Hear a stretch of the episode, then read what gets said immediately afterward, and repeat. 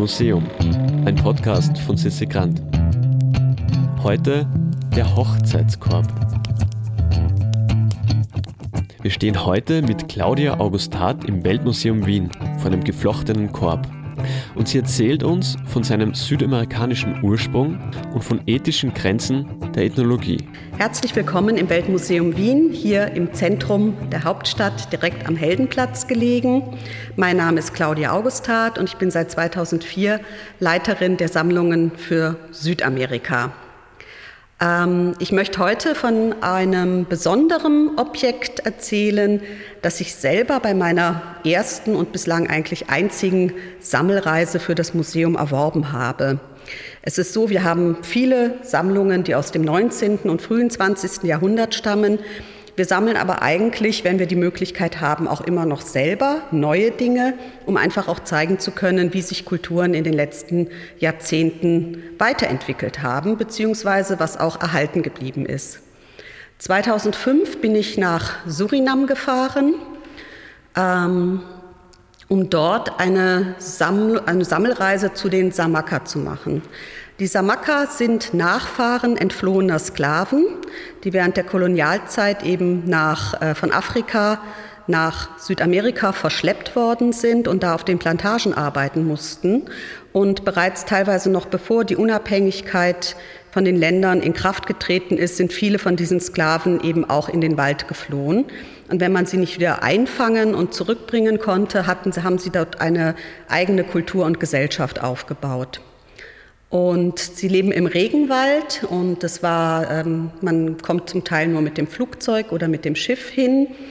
Und meine Aufgabe war es eben nun, relativ typische Gegenstände von ihnen ähm, zu erwerben.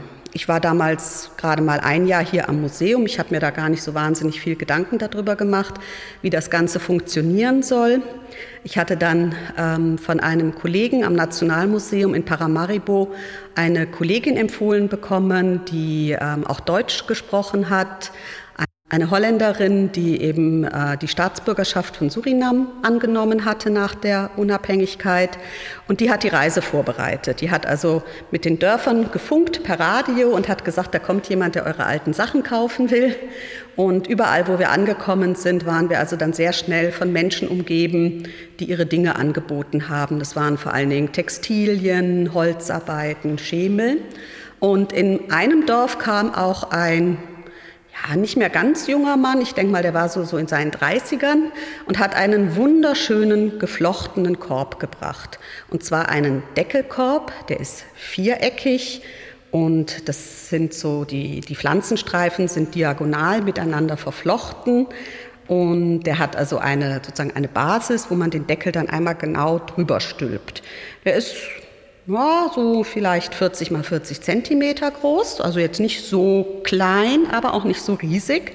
Und er hat mir erklärt, das ist ein Hochzeitskorb, in dem die Männer die Brautgeschenke für ihre Liebste unterbringen und bei der Hochzeit werden die dann überreicht.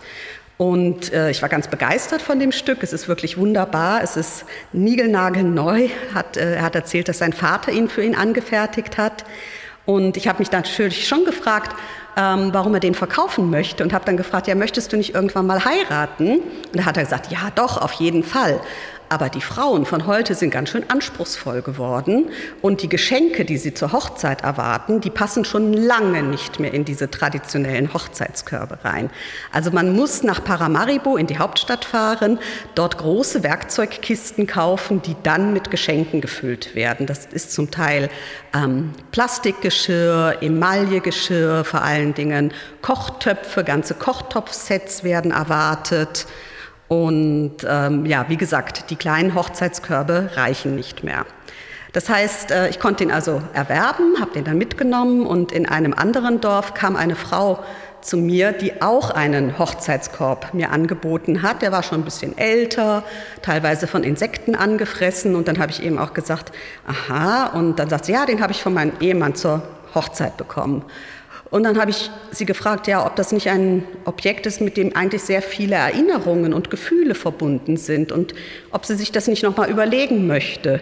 Und dann hat sie gesagt, nein, der hat mich betrogen und verlassen. Ich möchte mich gar nicht mehr an ihn erinnern. Und ähm, das fand ich einfach ein ganz, ganz spannendes Beispiel, um zu sehen, auf der einen Seite, warum Menschen sich manchmal von Dingen trennen, weil sie nämlich in der eigenen Gesellschaft entweder obsolet geworden sind oder weil man eigentlich plötzlich eher negative Erinnerungen mit ihnen verbindet. Und weil sie vielleicht auch manchmal aus der Mode gekommen sind und daher eigentlich ideal geeignet sind, um jetzt in ein Museum zu wandern. Ähm, generell war das für mich eine sehr spannende Reise, die ich da unternommen habe. Und wir befinden uns jetzt hier in einem Saal, der heißt Im Schatten des Kolonialismus. Und Sie werden sich jetzt vielleicht wundern, okay, was hat das damit zu tun? Was hat diese Sammelreise von 2005 mit Kolonialismus zu tun? Und ich muss sagen, ich glaube leider mehr, als ich mir damals vorgestellt habe.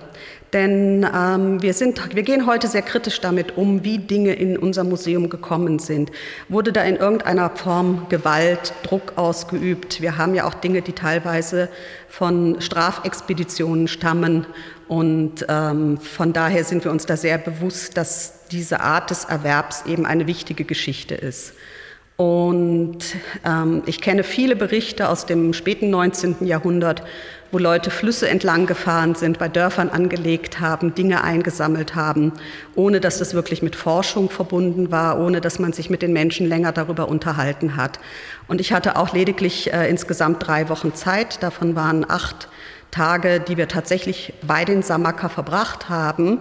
Das heißt, ich habe eigentlich gar nicht die Gelegenheit gehabt, mich wirklich mit den Menschen intensiver zu beschäftigen und auf sie einzulassen. Es war eigentlich aus heutiger Sicht, sage ich, war es eine Art von Einkaufstour, eine Shoppingtour, bei der zwar ähm, sehr viele interessante Gegenstände auch ein, also gesammelt werden konnten, ähm, aber ich glaube, dass ich das heute, oder ich bin mir ziemlich sicher, dass ich das heute so nicht mehr machen möchte, sondern das Sammeln eigentlich eben auch äh, heute viel stärker in der gemeinsamen Auseinandersetzung mit den Menschen vor Ort stattfinden sollte. Wir haben die Sammlung dann in Paramaribo dem, äh, einem Kulturausschuss vorgelegt, die drei der gesammelten Objekte tatsächlich ähm, verboten haben, dass wir die mit ins Museum nehmen, weil sie zu alt waren. Sie war ein, ein Stück war aus dem späten 19. Jahrhundert und sie waren im eigenen Museum noch nicht vorhanden. Die haben wir dann also dem Museum, in, dem Nationalmuseum in Paramaribo überlassen. Ähm, das heißt, es ist auf der einen Seite rechtlich alles vonstatten, gut vonstatten gegangen. Und ähm, ich habe auch, wenn es darum ging, was bezahlt wurde, ich habe die geforderten Preise bezahlt. Also ich kann mir auf der einen Seite werfe ich mir jetzt nichts direkt vor, aber ich glaube trotzdem, dass wir heute eben nach wie vor in einer kolonialen Welt leben.